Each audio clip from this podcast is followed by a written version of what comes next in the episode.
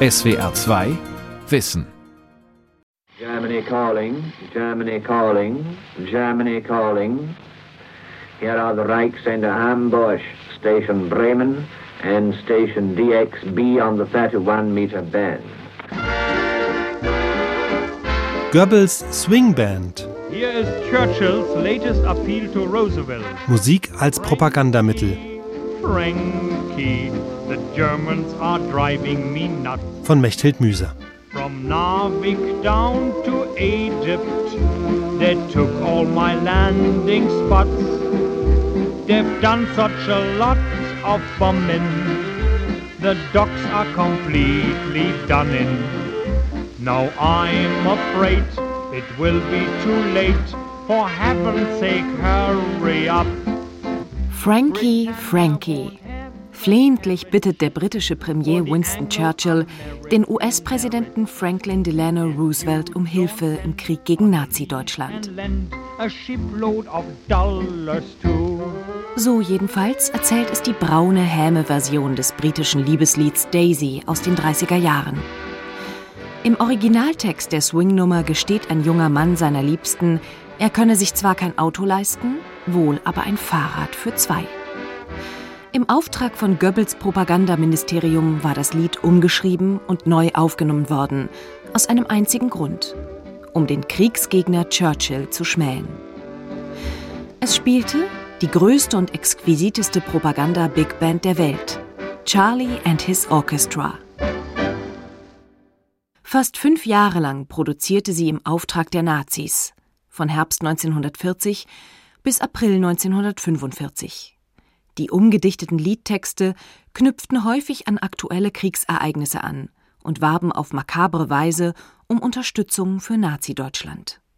Wir waren von sämtlichen Instrumenten die besten Musiker zusammen, haben sich zusammengefunden, gegenseitig empfohlen. Ich war der Jüngste, für sich vorstellen. Ich war sehr glücklich und sehr froh und stolz, dass ich da mitmachen durfte. Trompeter Charlie Tabor, der jüngste der Musiker in Charlies Orchestra, erinnerte sich 1991, acht Jahre vor seinem Tod, noch lebhaft an diese Zeit. Auch Lutz Templin, der Bandleader, und die meisten anderen sind längst gestorben. Selbstbewusst behauptete Schlagzeuger Freddy Brocksieper in seinen letzten Lebensjahren, wir haben die beste Musik gemacht. Er meinte, in Nazi-Deutschland. Selbst der jüdische Gitarrist Coco Schumann, der Auschwitz überlebte, stimmt dem zu. Da waren ja alles tolle Musiker. Ich war eine tolle Band.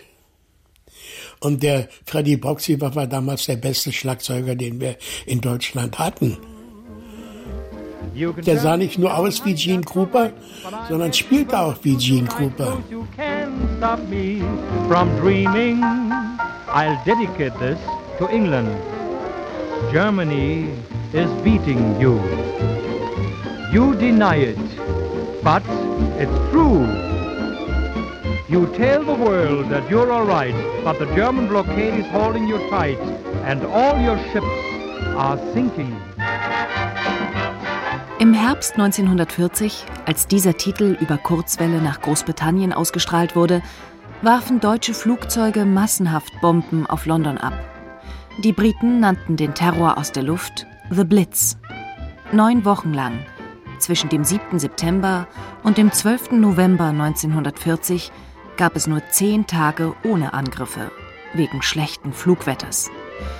Charlie and his Orchestra machten sich einen Spaß aus dem Elend der Bombardierten. Aber in Deutschland wusste fast niemand von ihrer Musik. Die Big Band trat niemals öffentlich auf, denn Swing, Jazz und Blues hatten die Nazi-Oberen streng untersagt. Und auch im Volksempfänger waren die Musiker nicht zu hören. Bereits im Oktober 1935 hatte Eugen Hadamowski, Chef der Reichsrundfunkgesellschaft, verfügt, Mit dem heutigen Tage spreche ich ein eindeutiges Verbot des Nigger-Jazz für den gesamten deutschen Rundfunk aus. Radiosendungen dienten der Propaganda, wie Reichsintendant Heinrich Glasmeier bestätigte. Der Rundfunk ist ein politisches Instrument des Nationalsozialismus. Musik und Wort sind immer Mittel zum Zweck. Doch in der lebendigen Berliner Musikszene waren die Verbote und Vorschriften der nationalsozialistischen Führung auf taube Ohren gestoßen. Jazzgitarrist Coco Schumann, damals ein junger Kerl, der älter aussah als er war, trat in verschiedenen Bars auf. Wir haben uns totgelacht, wenn die Reichsmusikkammer kam. Die waren erkennbar. Die müssen einen Fundus gehabt haben. Die haben alle Ledermäntel angehabt und Schlapphüte und kamen immer zu zweit. Und im Groschenkeller unten, dann, äh, wenn wir dort gespielt haben und Jazz gespielt haben, dann wurde oben ein Student postiert an der Kellertreppe und unten an der Kellertreppe noch ein anderer. Und die bekamen jeder ein Bier. Und so wie die so eine Typen mit Schlapphüten und Ledermänteln hat der oben gepfiffen und dann pfiff der unten. Und dann sind wir sofort umgestiegen auf Rosamunde. Oder kann auch ein Seemann nicht erschüttern und dann kamen die runter. Aha, schöne deutsche Musik. Dann ging die wieder und alles lachte.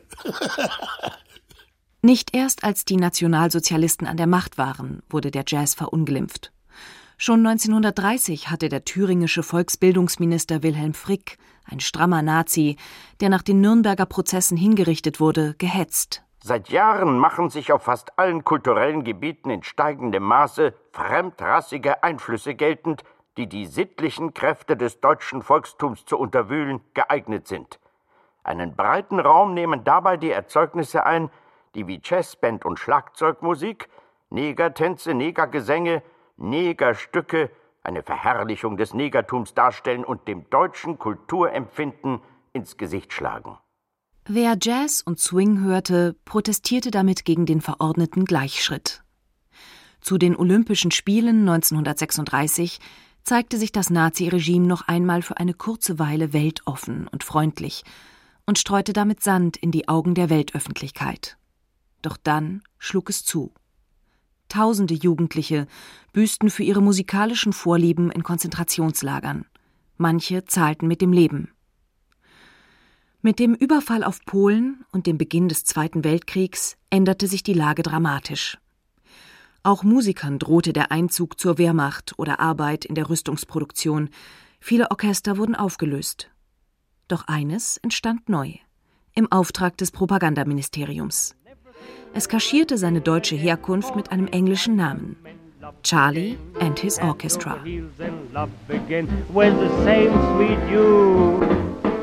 Here is a new version sent to us by a disillusioned Englishman. We'll never say never again again, cause here we are at war again. Up to our necks in war again with you. Never say never fight wars again, cause here we are at war again. It's just a thing that Churchill made us do. Mit Bandleader Lutz Templin und Sänger Karl Schwedler spielten bekannte Solisten, die Elite des europäischen Jazz. Charlie and his Orchestra gingen über Kurzwelle live auf Sendung fürs sogenannte feindliche Ausland und sie nahmen Platten auf, die von verschiedenen Rundfunkstationen in aller Welt ausgestrahlt wurden. Anfang der 40er Jahre hieß es in einem Zeitungsartikel, Es ist eines der bemerkenswertesten Kennzeichen dieses Krieges, dass er neben den drei bisher gewohnten Kriegsschauplätzen zur Erde, zu Wasser und in der Luft noch einen vierten Schauplatz kennt. Die Front im Äther. Germany calling, Germany calling. Die Musik von Charlie and his Orchestra sollte an dieser Front kämpfen. Sie war Schmiermittel für skurrile, makabre, oft abscheuliche Texte, mit denen Deutschlands Kriegsgegner verhöhnt und demoralisiert werden sollten. Here are the Reichsender Ambush, Station Bremen and Station DXB on the 31 meter band. Goebbels wusste, dass Musik zu den wichtigsten Ingredienzien populärer Radiosender gehört und dass er Briten und Amerikaner nicht mit deutscher Marschmusik und Polka an die Apparate locken konnte. Er brauchte also Musiker, gute Musiker, damit seine platte faschistische Propaganda überhaupt gehört wurde. Also ich bin seit meiner frühen Jugend Schallplattensammler und in früher Jugend auch über die Flohmärkte gelaufen und habe dann ab und zu Schallplatten gefunden, die ich nicht einordnen konnte, weil sie offensichtlich deutschen Ursprungs waren, aber keine Bezeichnung hatten, aus der man ersehen konnte, wer sie hergestellt hat und wer sie verkauft hatte. Und der Text war immer auf Englisch und äh, gesungen wurde es und vorgetragen von einem Orchester Charlie and his Orchestra und niemand, den ich fragte, hatte je von diesem Orchester gehört. Und diese Platten waren ganz sicher etwas Besonderes und haben mich gereizt zur Recherche, weil ich gerne wissen wollte, wer dahinter steht. Eher zufällig hatte der Jazzhistoriker und Schallplattensammler Rainer Lotz die Aufnahmen entdeckt. Lotz ahnte damals nicht, dass er mit seiner Neugier einen Stein ins Rollen bringen würde. In jahrelanger, mühevoller Suche fand er heraus, was es mit der mysteriösen Big Band auf sich hatte. A Negro from the London Docks sings the blackout blues. I hate to see the evening sun go down. Hate to see the evening sun go down. Cause the German, he done from this town. Die Aufnahme stammt von Ende 1940.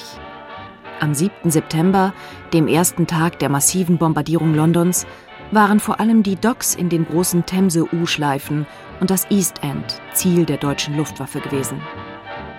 Ich konnte also hören, dass es äh, bekannte Schlager waren, aber nachdem die erste Strophe normal gesungen wurde, hat man auf einmal den Text geändert und äh, verfremdet und es wurde ein Propagandatext im Sinne des Dritten Reiches, der sich gegen die Kriegsgegner Deutschlands richtete. Also ganz oft wurde Churchill verunglimpft oder lächerlich gemacht, aber es gab auch viele Texte mit antiamerikanischem Inhalt und ganz besonders auch mit antijüdischem und antisemitischem Inhalt. Es gelang Rainer Lotz, einzelnen Musiktiteln die Namen jener Musiker zuzuordnen, die Trompeten und Posaunen spielten, die mit Klarinetten und Saxophonsoli glänzten, ihre Finger über Klaviertasten tanzen ließen, die Geigenseiten strichen, Bässe zupften oder die Rhythmen am Schlagzeug vorgaben. Schlagzeuger Fritz Brocksieper erzählte später, Goebbels selbst habe die Idee gehabt, das Propagandaorchester aufzubauen, und die Musiker dankten es ihm. Und es war ein Sänger dazugekommen, das war der Charlie Schwedler. Charlie genannt, nicht? Die späteren Aufnahmen, die dann mitgeschnitten wurden, die hießen eben Charlie and his Orchester. Klempners Sohn Karl Schwedler aus Duisburg war eine schillernde Figur. Ab 1939 wurde er in der Rundfunkabteilung des Auswärtigen Amtes als fremdsprachiger Mitarbeiter und Kabarettist geführt. Schwedler sprach nicht nur perfekt Englisch, sondern hatte auch einen hellen Bariton, der noch den dümmsten und gemeinsten Texten eine heitere Note gab. Die Sendungen wurden moderiert von Kollaborateuren aus den besetzten Ländern, aber auch aus Großbritannien und den USA, von Hitlerverehrern und überzeugten Gefolgsleuten des Führers, wie dem amerikanischen Überläufer Douglas Chandler. Frustriert über sein berufliches Scheitern in Amerika, für das er jüdische Machenschaften verantwortlich machte, avancierte er zum Kommentator des nationalsozialistischen Nordamerikadienstes. Im Bekanntheitsgrad noch weit über Chandler lag die blonde Schönheit Mildred Gillers aus Maine, eine verhinderte Schauspielerin, die als Axis Sally versuchte, ihre amerikanischen Zuhörer darauf einzuschwören, die Nationalsozialisten zu unterstützen. Auch ein Ire gehörte zu den Star-Moderatoren, der in New York geborene William Joyce. We are two famous people you've heard on the air. We talk propaganda to you over there. A nice Oxford accent, a touch of the cam. We just have a mic and it's money for jam. Up the Führer. Schon 1933 hatte sich der begabte Literaturstudent den britischen Faschisten angedient und an den deutschen Mikrofonen traf Joyce alias Lord Haw Haw genau den Ton, der gewünscht war. Versnobbt, sarkastisch, ironisch, kabarettistisch.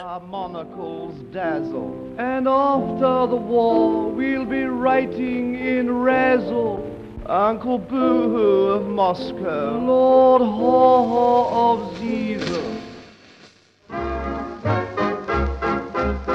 Irving Berlins Liebeslied I'm Putting All My Eggs in One Basket, ich setze alles, was ich habe, auf dich, stammt aus dem Film Follow the Fleet mit Fred Astaire und Ginger Rogers. Ende 1940 wurde es von den Nazi-Propagandisten umgetextet. Here is Mr. Churchill's latest song to the Americans. I'm putting all my eggs in one basket. I'm betting everything I've got on you. I'm giving my British Empire to you, Yankee.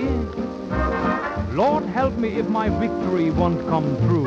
Wieder fleht Churchill die USA um Hilfe an, nachdem bei den Bombenangriffen des Blitz in London etwa 13.000 Menschen ums Leben gekommen waren. Sie hatten nur in U-Bahn-Tunnels Schutz suchen können. In London gab es keine Luftschutzbunker. Charlies vermeintlich flotte Klänge sollten Misstrauen zwischen Briten und US-Amerikanern säen und sie gegeneinander ausspielen. Neben dem britischen Premier war vor allem US-Präsident Franklin Delano Roosevelt Zielscheibe des Spotts.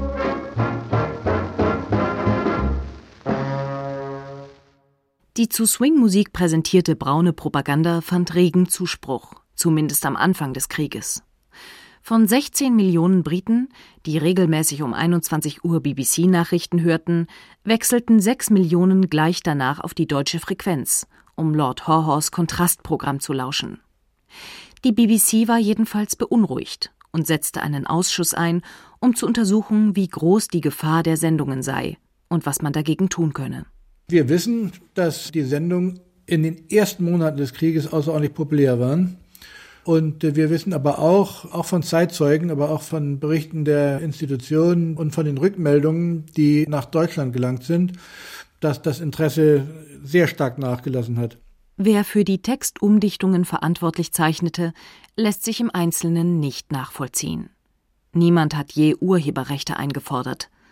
Der größte Teil der Häme sei aber erst auf Deutsch geschrieben und dann vom Dolmetscherdienst des Auswärtigen Amtes ins Englische übersetzt worden, meint Rainer Lotz. Was insofern bemerkenswert ist, als der Chef des Auswärtigen Amtes, der Minister Rippentrop, mit dem Chef des Rundfunks Goebbels auf sehr, sehr schlechten Fuß stand. Die beiden haben sich bekämpft um die Zuständigkeit für die Auslandspropaganda und haben im Grunde miteinander nicht gesprochen. Aber in diesem kleinen Bereich hat es dann in Ausnahmefällen doch eine Zusammenarbeit gegeben.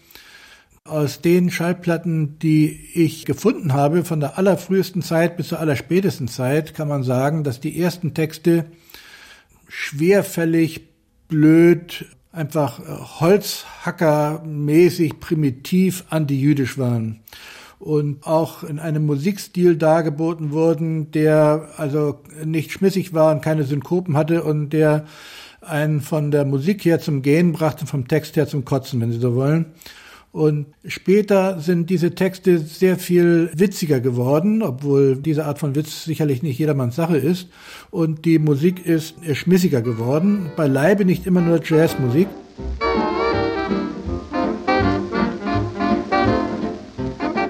Die Aufnahmestudios für Charlie and his Orchestra waren im Deutschlandhaus am Adolf-Hitler-Platz, dem heutigen Theodor-Heuss-Platz, untergebracht – in unmittelbarer Nähe des Berliner Senders in der Masurenallee. Der Auslandsrundfunk wurde ständig ausgebaut. Ende 1940 beschäftigte das Propagandaministerium 500 Mitarbeiter allein im Fremdsprachenfunk. Für die Kurzwellenstationen produzierten Redakteure, Texter, Moderatoren und Musiker 147 Stunden Programm täglich in fast 30 Sprachen. Rainer Lotz schätzt, dass der Reichsrundfunk damals der größte Sender weltweit war. Und Charlie and his Orchestra boten eine exquisite Verpackung für Goebbels Lügen und Hetzgeschichten. Listen to Franklin Roosevelt. I will win this war, even from American shore, cause I've got a pocket full of schemes. Im Herbst 1941 legte Goebbels Propagandaband erstmals Franklin Delano Roosevelt Worte in den Mund. Roosevelt hatte begonnen, nach dem Einmarsch deutscher Truppen in Russland Stalins Rote Armee mit Waffenlieferungen zu unterstützen.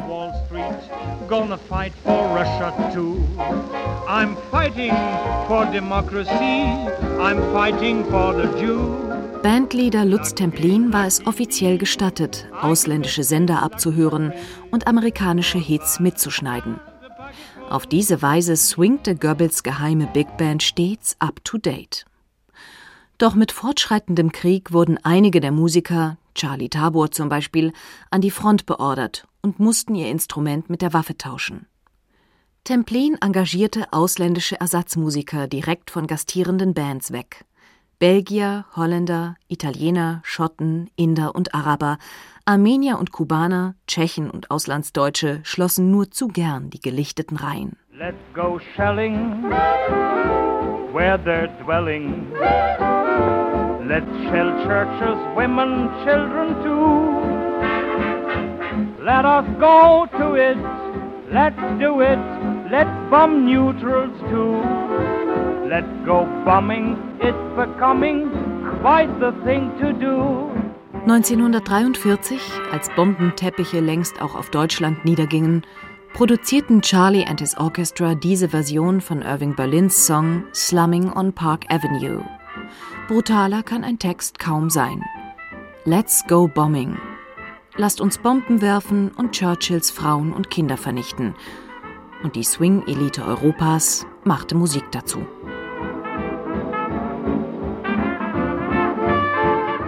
Let's Go Bombing ist das letzte bekannte, von Charlie auf Schallplatte aufgenommene Propagandalied. Damals hatten die Deutschen die Forderung der Alliierten nach bedingungsloser Kapitulation bereits abgelehnt.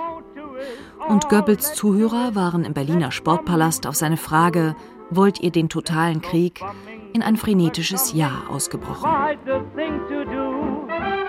Ab Herbst 1943 spielten nur noch vier deutsche Musiker in Charlies Orchestra. Fritz Brocksieper erinnerte sich. Dann fingen an die Bombenangriffe immer mehr und wir haben oft im Keller gesessen, nachts. Es wurde dann so schlimm, dass man nicht mehr senden konnte, live. Die Berliner Sendestudios wurden getroffen, doch das Propagandaministerium gab nicht auf. Schließlich wurden die Musiker, allerdings ohne ihren Sänger Charlie Schwedler, nach Stuttgart evakuiert. Am 5. April 1945 war der Reichssender Stuttgart im Haus des Deutschtums am Stuttgarter Charlottenplatz zum letzten Mal zu hören. Einen Tag später sprengte die SS die Sendeanlagen. Das war das Ende von Goebbels Swingband. Sie verflüchtigte sich so schnell wie Schallwellen aus dem Radio, als hätte es sie nie gegeben. Die Aufnahmen von Charlie and his Orchestra verschwanden und wurden vergessen, bis Rainer Lotz sie aufspürte. Er schätzt, dass insgesamt etwa 200 Titel eingespielt wurden. Entdeckt hat man bis jetzt erst die Hälfte. Nicht nur in Deutschland.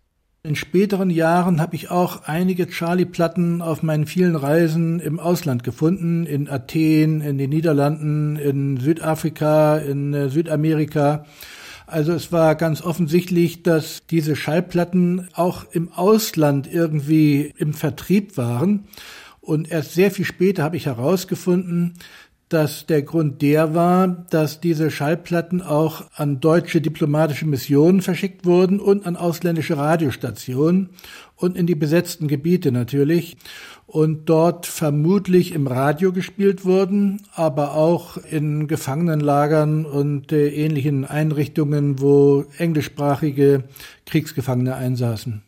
Der irischstämmige Starmoderator des Auslandsrundfunks William Joyce irrte nach Kriegsende mit seiner Frau wochenlang hungernd durch die Wälder rund um Hamburg, bis er von britischen Soldaten aufgegriffen wurde. Ein Gerichtshof befand ihn des Hochverrats schuldig. Im Januar 1946 wurde Joyce gehängt. Und die deutschen Musiker? Lutz Templin blieb in Stuttgart. Fritz Brocksieper flüchtete für ein paar Wochen auf einen Bauernhof bei Tübingen. Es waren ein paar Tage später, macht ein Bauer gegenüber das Fenster auf und ruft, Herr Brocksieber, da fährt ein amerikanischer Truck durch das Dorf durch und die rufen immer ihren Namen. Melden Sie sich doch. Dann bin ich runter von meiner Wohnung, ich wohnte in der ersten Etage in einem Bauernhaus, gehe den Garten und dann höre ich, wie der Wagen immer näher kommt und ich höre meinen Namen immer ausrufen. Saßen da drei Kollegen drin und die sagen, komm, pack dein Schlagzeug schnell ein, wir spielen für die Amerikaner in Ludwigsburg. Die Musiker spielten in den Unteroffiziersclubs der US-Streitkräfte. Einer der Soldaten zeigte ihnen einen Artikel in der Zeitschrift Stars and Stripes. We got the band from Mr. Goebbels. Wir haben die Goebbels Band, stand da. Im zerstörten Nachkriegsdeutschland hielten die Musiker ihre Propagandatätigkeit für Goebbels geheim. Sie konnten auf andere Auftritte verweisen und auf andere Schallplatten, die sie in den Kriegsjahren herausgebracht hatten. Kurz nach Kriegsende kehrte Fritz Brocksieper nach München zurück. Er nannte sich nun, seit er begonnen hatte, für die Amerikaner zu spielen, Freddy statt Fritz. Karl Schwedler, der Sänger, der so ausgezeichnet Englisch sprach, mied die öffentliche Bühne. Er soll unter anderem als Croupier im Berliner Europapavillon gearbeitet haben. 1973 starb er, wohl situiert, in seinem Domizil am Tegernsee. Lutz Templin baute das SDR-Rundfunkorchester mit auf. Aus Scham oder Angst hatten die Musiker ihr Engagement in Goebbels Big Band lange verschwiegen. Erst in hohem Alter gaben einige zu, dass die Lust am Swing, das Geld und die Freistellung vom Wehrdienst damals schwerer wogen als ihr schlechtes Gewissen. Manche versuchten sich damit herauszureden, dass sie gar kein Englisch verstünden und deshalb gar nicht wissen konnten, was Karl Schwedler da sang. Also ein Jazzmusiker, der kein Englisch spricht, der muss wahrscheinlich erst noch geboren werden. Aber ich äh, glaube das schon, dass den Leuten das letztlich egal war, was dort geschah. Die Alternative war, sich in Stalingrad erschießen zu lassen. Und wenn man stattdessen in Berlin sitzt und das machen kann, was man am liebsten macht, nämlich Musik machen und dann noch Jazz äh, zu spielen, was allen anderen Leuten verboten war, dann kann ich also sehr gut nachvollziehen, dass das eine paradiesische Lösung war. Und der Fritz Brocksieber hat sich trotz seiner jüdischen Abstammung dieser Tatsache überhaupt nicht geschämt. Die zeitgeschichtlich interessantesten Aufnahmen gibt es inzwischen auf CD zu kaufen, neben den alten Schellackplatten, für die Liebhaber heute bis zu 500 Euro bezahlen. Auch Neonazis werben und hetzen jetzt wieder mit Musik. Doch nur mit Rhythmen, von denen sie glauben, dass sie die Jugendlichen von heute begeistern. Also die Neonazis haben mit Charlie and his Orchestra, so viel ich weiß, relativ wenig am Hut, weil die rechte Musikszene heute ganz anders strukturiert ist. Das ist rechter Rock und Punk. Aber diese Schlager aus den 30er Jahren mit englischem Text, die sind für die Neonazi-Szene heute völlig uninteressant, soweit ich das beurteilen kann. Aber es gibt natürlich das muss ich auch sagen, in einigen Ländern, insbesondere in England, in den USA, durchaus Sammler von NS-Devotionalien, die gerne sich auch Charlie and his Orchestra anhören, auch heute noch, und da ein Genuss empfinden an den Texten, die wir heute eher als äh, skurriles Kabarett mit schlechtem Geschmack empfinden würden. SWR 2 Wissen. Manuskripte und weiterführende Informationen zu unserem Podcast und den einzelnen Folgen gibt es unter swr2wissen.de.